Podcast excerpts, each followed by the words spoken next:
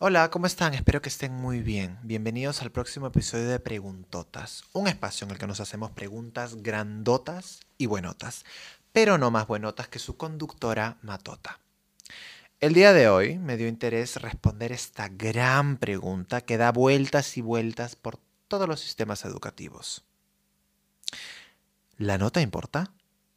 Esta nota que genera tanta inseguridad en los alumnos sentimiento de insuficiencia, peleas con los profesores y decepciones por parte de muchos padres. Para poder intentar contestarla, he diseñado otras preguntas, no tan grandotas, que nos pueden encaminar a encontrar la respuesta. Evidentemente esta respuesta no es definitiva, ¿eh? No, no, no, no, no, no. Aquí no se dan respuestas definitivas.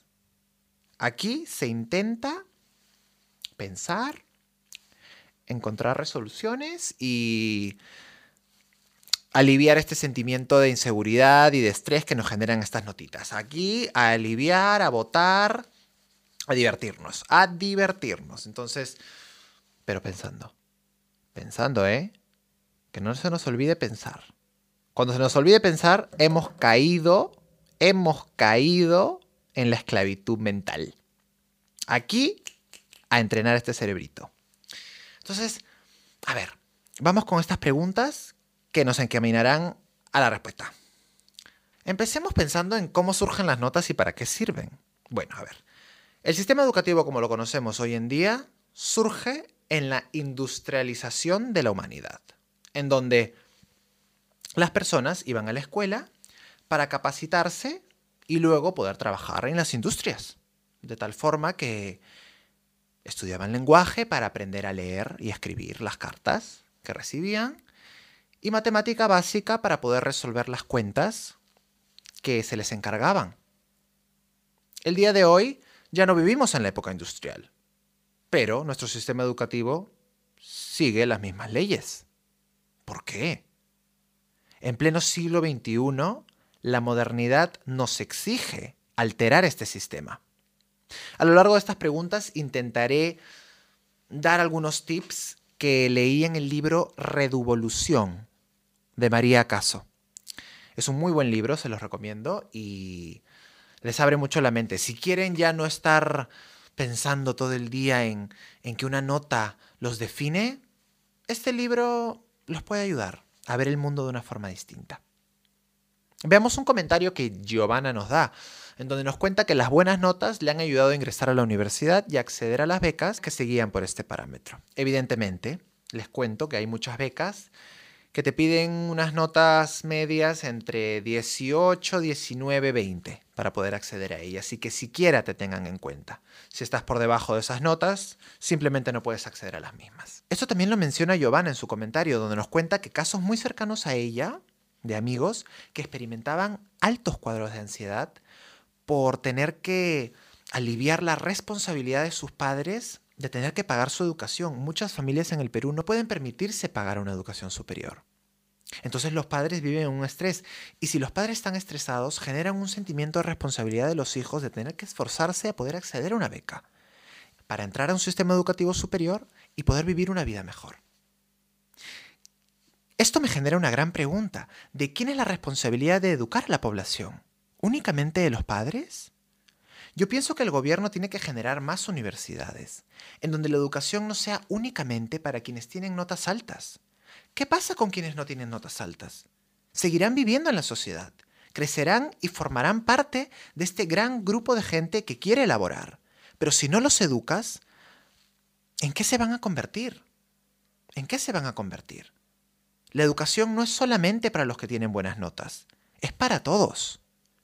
¿Cómo encuentras la forma de incluirlos? Ney nos cuenta que como sabemos el sistema educativo está caducado. Debemos adaptarnos al sistema cuando debería ser al contrario. Evidentemente, en la sociedad moderna dominamos y tenemos mucho acceso a herramientas tecnológicas. Herramientas tecnológicas que nos simplifican la tarea de tener que saber algo. Ya no hay la necesidad de memorizar algo. La necesidad ahora se ha convertido en cómo encuentro esa información de forma correcta. Porque así como hay mucha información veraz, también hay muchísima información que es falsa. Yo siento que se tiene que educar a los jóvenes a encontrar y saber diferenciar los datos falsos de los datos verdaderos. De esa forma se da una educación mediática, en donde el joven es capaz de encontrar entre la millonada de cosas que hay en Internet cuáles son referencias científicas válidas y veraces. Luciana Carti Ramírez nos cuenta que una nota solo sirve para sacar buen horario. A ver, a ver, a ver, a ver. Les cuento. En las universidades existen, bueno, para, para, pasar la universidad y tener tu licenciatura y tu bachiller, tienes que pasar los cursos. Y un mismo curso no lo dicta un solo profesor, sería imposible. Lo que pasa es que lo dicta un curso, muchos profesores. ¿Y qué pasa? Que la nota define cuál será tu orden de prioridad para escoger un profesor sobre otro. Esto también me genera una gran pregunta. A ver, ¿por qué existe esta necesidad de escoger, entre comillas, profesores mejores que otros? ¿No se supone que si yo estoy entrando a un sistema educativo superior, todos los profesores deberían ser buenos? ¿Por qué me preocupo en escoger entre uno, entre comillas, mejor? La preocupación debería ser entrar a la universidad y una vez que estoy dentro, espero que todos sean buenos. Este es un punto para pensar, porque muchos también mencionan que no escogen al mejor profesor, sino al que califica más alto. ¿Mm? ¿Por qué habría profesores que califican más altos que otros? ¿No se supone que todos siguen la misma rúbrica? Esto me lleva a la siguiente pregunta, que claro, nos encamina a la gran preguntota. ¿Quién pone la nota? ¿Quién pone la nota? ¿Quién es el líder, el casi semidios, de tu seguridad académica? El maestro. ¿Pero en base a qué? Diana Flores nos cuenta que ella cree que la nota es algo subjetivo, ya que un profesor te puede dar su punto de vista y calificarlo en base a su punto de vista, y luego tú puedes llevar la misma clase del mismo curso con otro profesor que te va a calificar en relación a su punto de vista. ¿Qué significa esto? Que los maestros nos enseñan su punto de vista o el contenido con objetividad? ¿Yo por qué pago? ¿Para escucharlo hablar lo que él cree o para escuchar que me dicte una clase del contenido como es? Para pensar. Porque entonces pasa lo que Vania Gastulo nos cuenta en Instagram. Las notas, a pesar de ser un número objetivo, dependen mucho de la subjetividad de los profesores. Por eso tenemos profesores que, entre comillas, califican bajo y de por sí su 15 te sabe un 20. Pero claro, ahí estás alterando la escala.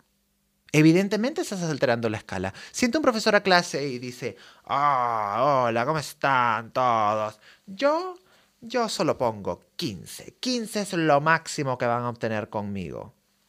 Mira, mira, papito. Mira, papito. Si 15 es la máxima nota para ti y el sistema dice que la máxima nota es un 20, cuando tú me des tu examen con un 15, yo lo tacho y le pongo 20. Porque si para ti esa es la máxima nota, para mí es 20. Yo me rijo en el sistema. ¿Qué me evidencia esto? Que el mismo sistema educativo en base a notas tiene sus problemas, tiene sus fallas. Y no es un sistema al 100%, casi ni siquiera al 20%, eficaz para traducir el nivel de conocimiento que tenemos es muy, está muy basado en la figura del profesor y su propio criterio. Liguemos este tema de la subjetividad y la omnipotencia de los profesores con la pregunta de ¿por qué nos afecta la nota tanto emocionalmente? ¿Por qué un simple número puede afectar nuestra seguridad, hacernos sentir inferiores al resto y hasta algunos llegar a afirmar que se sienten ignorantes? María Caso, en el libro que les mencioné, nos menciona que no hay nadie ignorante. Todos sabemos hacer algo a nuestra propia forma, porque en el día a día vivimos problemas que solucionamos de una forma u otra. Y esa forma que encontramos de solucionar ya es un conocimiento. De tal forma que, ¿quién define los saberes altos y bajos? ¿Qué es un saber alto y qué es un saber bajo? Ella también menciona que todos debemos y estamos en la obligación de ser ignorantes de manera activa.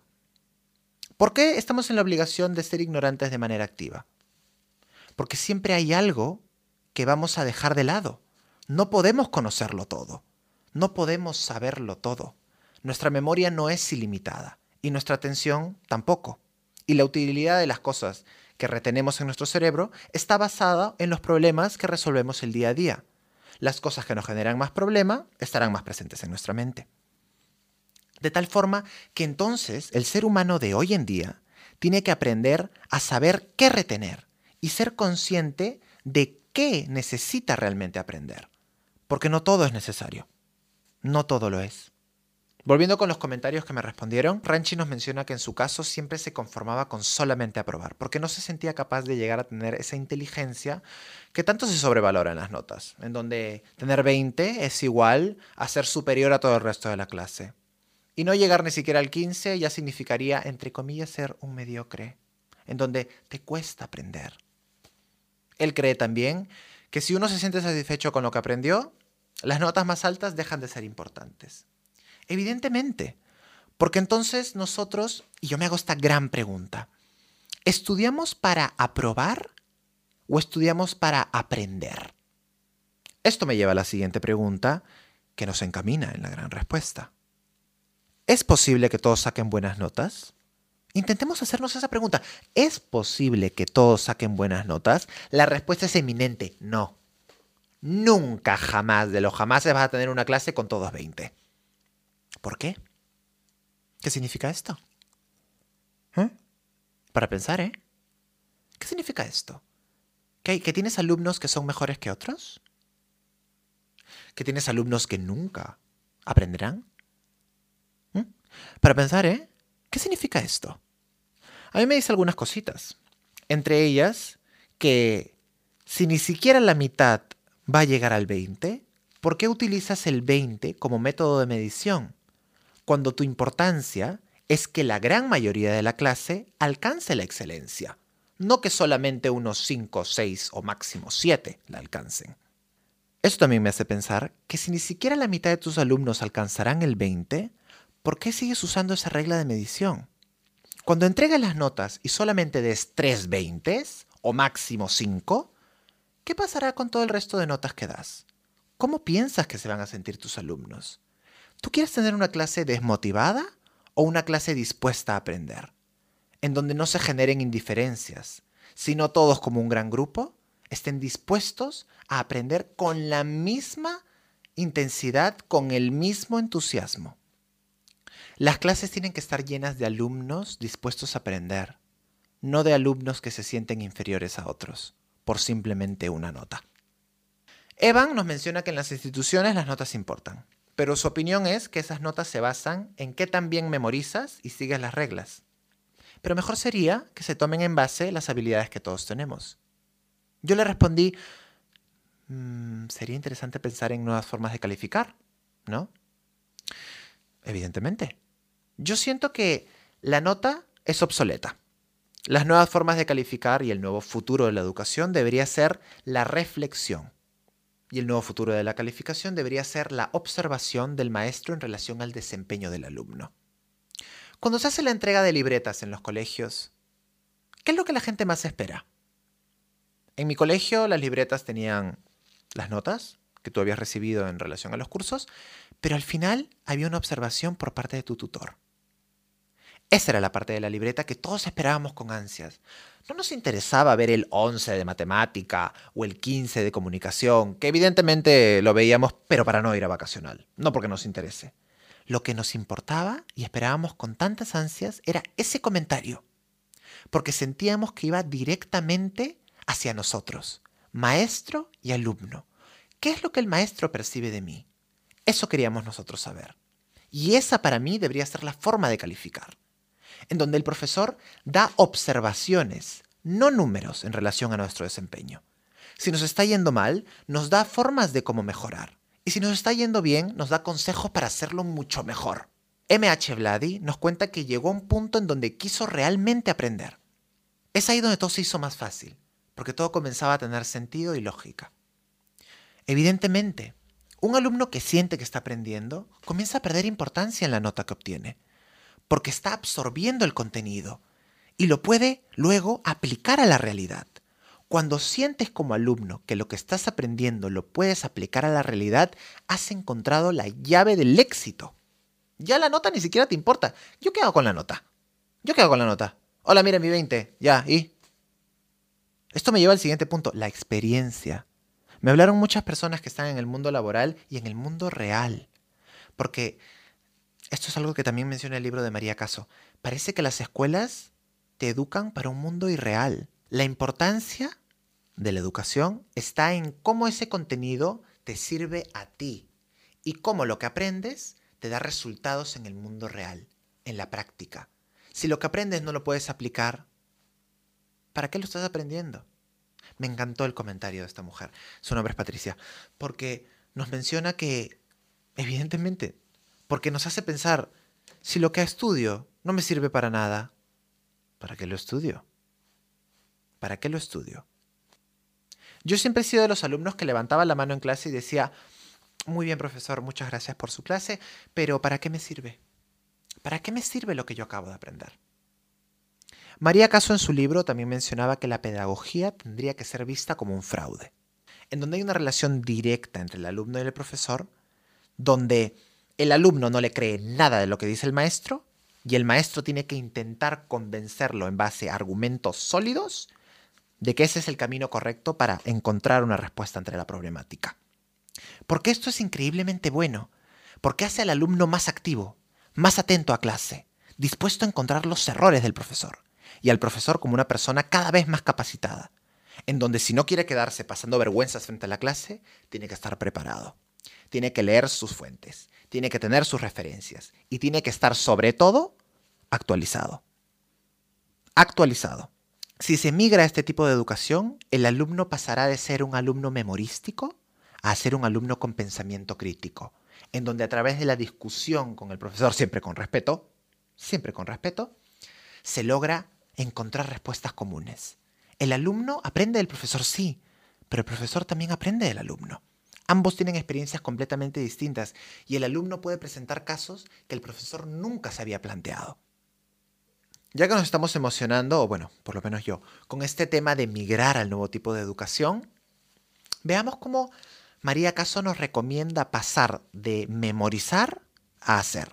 Primero, la participación es fundamental. La participación emociona, hace al alumno celebrar, hace al alumno hacer algo en clase, no simplemente escuchar, ser un ente pasivo. Pasa de ser un ente pasivo a ser un ente activo. Es parte de la clase, se siente incluido y bueno, tiene ganas de ir la próxima vez. Porque si tú solamente estás yendo a escuchar, te quita la motivación. La experiencia se multiplica. Las cosas que hacemos en base a experiencias se multiplican neurológicamente en nuestro cerebro, porque aprendemos más cuando hacemos que cuando simplemente escuchamos. Segundo, la educación tiene que expandirse. Tiene que responder a las problemáticas que están pasando en el mundo, en tu provincia, en tu país, en la sociedad, en otras culturas, en la naturaleza, en nuestro entorno directo, indirecto y global. Y la cuarta recomendación son las dinámicas, juegos, diversión, relación amigable de profesor-alumno y de alumnos entre alumnos. En una clase con un profesor lejano no se aprende. En una clase con un profesor autoritario no se aprende. En una clase con bullying entre alumnos no se aprende. En una clase en donde los compañeros no se conocen no se aprende. En una clase donde los compañeros no se respetan, no se aprende. Y en una clase donde el profesor no tiene interés en la participación del alumno, no se aprende. Tenemos que pasar de una evaluación como arma a una evaluación como ayuda. María Caso nos plantea otra forma de evaluar, a través de invesvaluar. ¿Por qué se llama invesvaluar? La evaluación como método de investigación en donde se pasa de evaluar como arma a evaluar como ayuda. Primero se descentraliza. No hay obsesión por los resultados cuantitativos. Se hacen evaluaciones cualitativas de tu desarrollo en el curso. En donde no te dicen, ah, no, tú eres un 06, no. Se te dice, ah, ok, tú tienes que mejorar en este punto en este otro a través de estas herramientas, con estos ejercicios, porque he visto que tu desempeño y las habilidades que tienes están más relacionadas a este tipo de contenidos, por ende podríamos traducir estos contenidos para que se amolden a ti y tú puedas aplicarlos de esta forma sin tener que sacrificar el objetivo del curso, que es lo que todos los alumnos deberían alcanzar. Que el camino sea distinto no te lleva a un objetivo distinto. Para concluir, me gustaría hacer de nuevo la gran preguntota de ¿la nota importa? Y le añado una más. Si la nota importa, ¿a quién le importa? ¿Al profesor?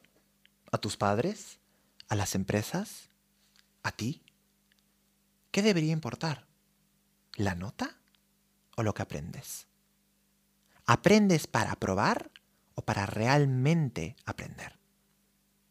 Lo que nos tiene que importar es la nota que obtenemos o los resultados que logramos con el contenido que aprendemos. Si comenzamos a cambiar en las instituciones educativas la forma en la que se califica, casi por inercia, las empresas y becas comenzarán a alterar la forma en la que exigen a sus becarios y empleados. ¿Cómo?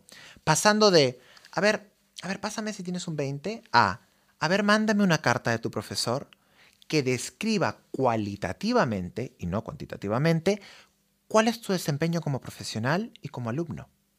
¿Cuál es el camino que te gusta desarrollar para resolver los problemas? ¿En qué eres mejor? ¿En qué eres bueno y cuáles son tus habilidades sociales? ¿Qué motivaciones tienes?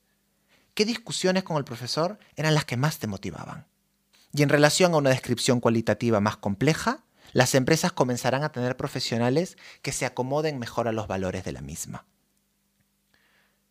El futuro de la sociedad está en la educación.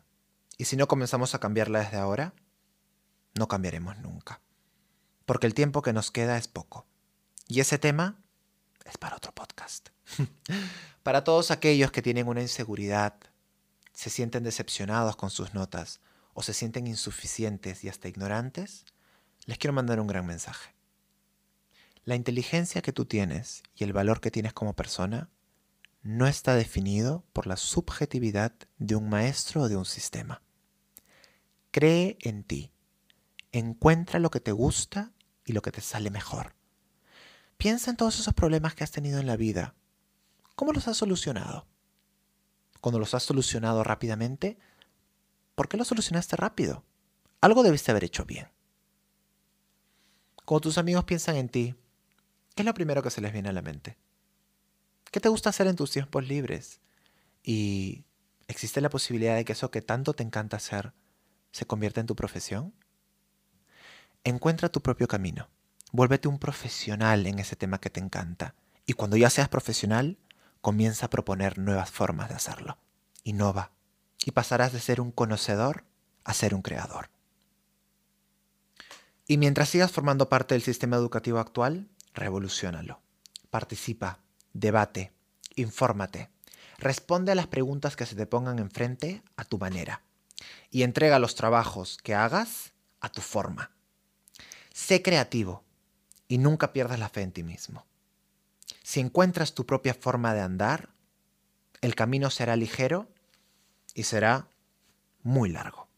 No tendrás quien te pare, porque si encuentras la forma de resolver tus problemas a tu propia manera, pues a tu propia manera serás capaz de esquivar las problemáticas.